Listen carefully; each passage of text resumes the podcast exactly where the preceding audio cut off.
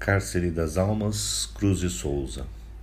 Ah, toda alma num cárcere anda presa, soluçando nas trevas, entre as grades do calabouço, olhando imensidades, mares, estrelas, tardes, natureza.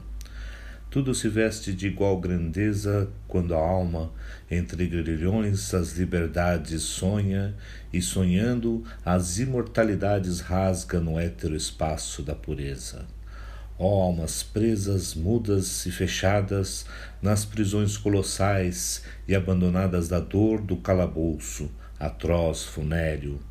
Nesses silêncios solitários, graves, que chaveiro do céu possui as chaves para abrir-nos as portas do mistério.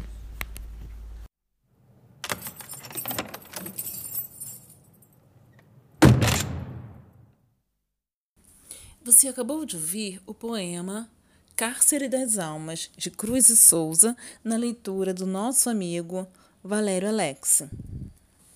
João da Cruz e Souza nasceu em 1861 na cidade de Desterro, atual Florianópolis, e faleceu aos 38 anos em Minas Gerais, vitimado por tuberculose. Era filho de negros imbertos e foi criado após a morte destes pelo Marechal Guilherme Xavier de Souza, Após a morte de seu tutor, abandonou os estudos e pôs-se a escrever crônicas abolicionistas. A sua luta contra a escravidão intensificou-se após ter sido impedido de assumir um cargo na cidade de Laguna devido à sua cor de pele. Mudou-se para o Rio de Janeiro em 1890 e, nesta cidade, passou a colaborar no jornal Folha Popular. Naquele momento, surgia, com outros autores, o primeiro grupo simbolista brasileiro. Suas obras, Missal e Broquéis, ambas de 1893, são consideradas um marco da obra simbolista no Brasil. A estética simbolista surgiu oficialmente com a publicação do Manifesto do Simbolismo de Jean Moreau em 18 de setembro de 1886, no jornal Le Figaro. Na época, o termo simbolismo foi usado em substituição ao termo decadentismo, que nomeava as tendências estéticas antipositivistas, antinaturalistas e anticientificistas.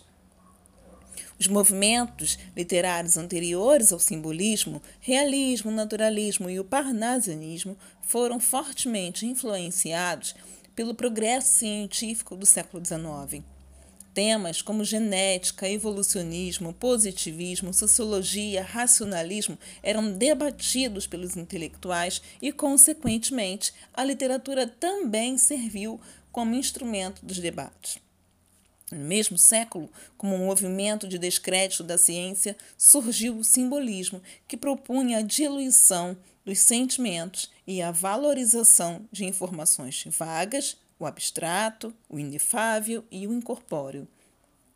Ainda em 1886, o poeta francês Mallarmé explicou o movimento simbolista.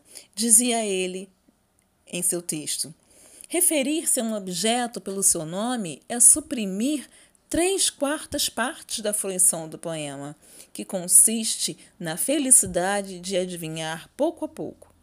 Sugeri-lo, eis o que sonhamos, é o efeito, é o uso perfeito desse mistério que constitui o símbolo.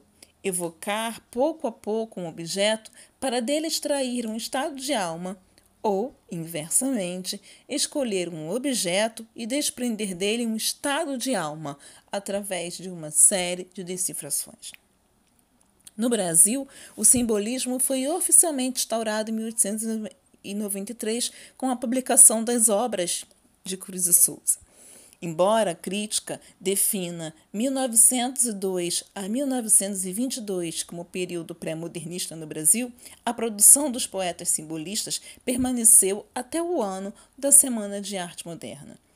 Historicamente, o simbolismo coincide com a Revolução Federalista, que durou de 1893 a 1895 e a Revolta da Armada, 1893 e 1894.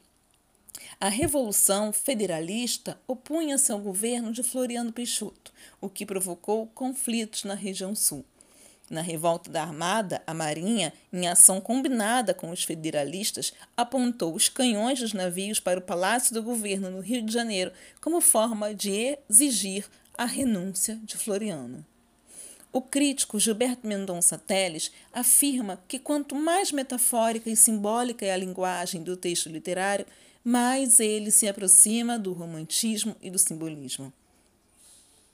No poema Cárcere das Almas, o cárcere é utilizado para simbolizar o corpo, que representa uma prisão para a alma. Toda alma num cárcere anda presa, é o que nos diz Cruz e Souza. O eu lírico exprime seu desejo de transcender o corpo físico e superar os limites impostos ao ser humano, como se pode observar nos versos: Que chaveiro do céu possui as chaves para abrir-nos as portas do mistério.